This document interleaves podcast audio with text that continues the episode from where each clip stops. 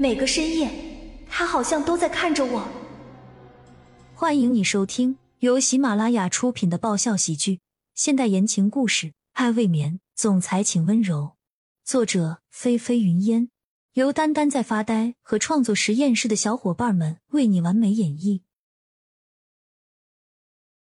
第二十七集，酒吧里的狂欢是有时间段的区分的。午夜零点以前纯粹是喝酒，零点以后才是各种热辣热火的舞蹈接踵表扬，一直到凌晨三四点钟。十分钟后，安宁翩然而至，也是一身热火的穿着。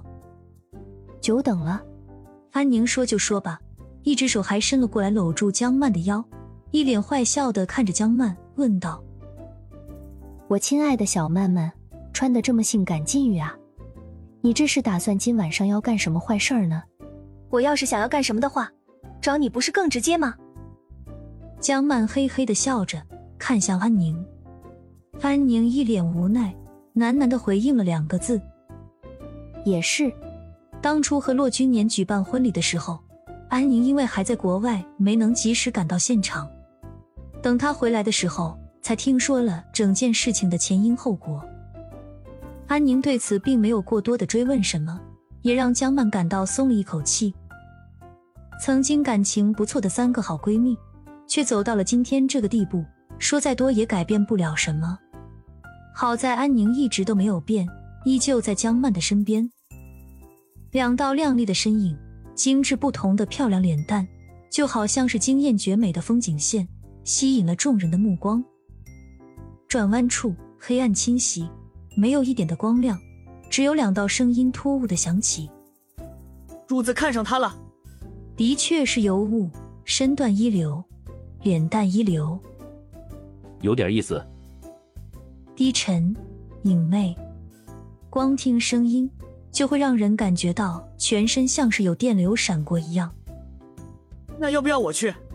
不用，我喜欢自己追逐猎物。黑暗中亮光一闪。还没来得及看清周围，就又回到了一片黑暗。酒吧里的吧台处，江曼和安宁进行着友好的交流。安宁笑着看向江曼，问道：“你说，这里的男人会不会过来找咱俩搭讪？那谁知道啊？”江曼的语气显得有些百无聊赖的。他一仰头，又干了一杯，面前已经空了好几个啤酒瓶了。这几个月里，他不是天天守在医院的病床前，就是天天待在洛家的别墅里，都快抑郁的不行了。见江曼这副鬼样子，安宁好奇的问了一句：“你还真成深闺怨妇了？”去去，一边玩去！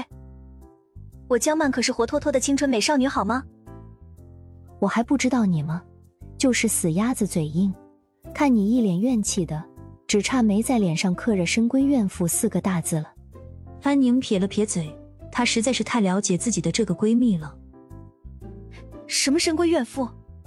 你看着，我江曼才不是深闺怨妇呢。江曼的脸上闪过一丝她性格里所独有的那种倔强，从高脚的吧台椅上站起来的身体落地时，很明显的有些摇晃。可是江曼觉得。自己才没有为了照顾一个不省人事的骆君莫就变得郁闷，他要证明自己现在还是很有行情的。江曼一只手扶着吧台，另一只手举着酒杯，打了个酒嗝，又定了定神。他双眼半眯着扫向周围的同时，却不时的摇起头来。这里的男人怎么一个个都长着同一张脸呢？江曼松开了扶着吧台的手，脚步踉跄了几下。差点没站稳。喂，别逞强啊！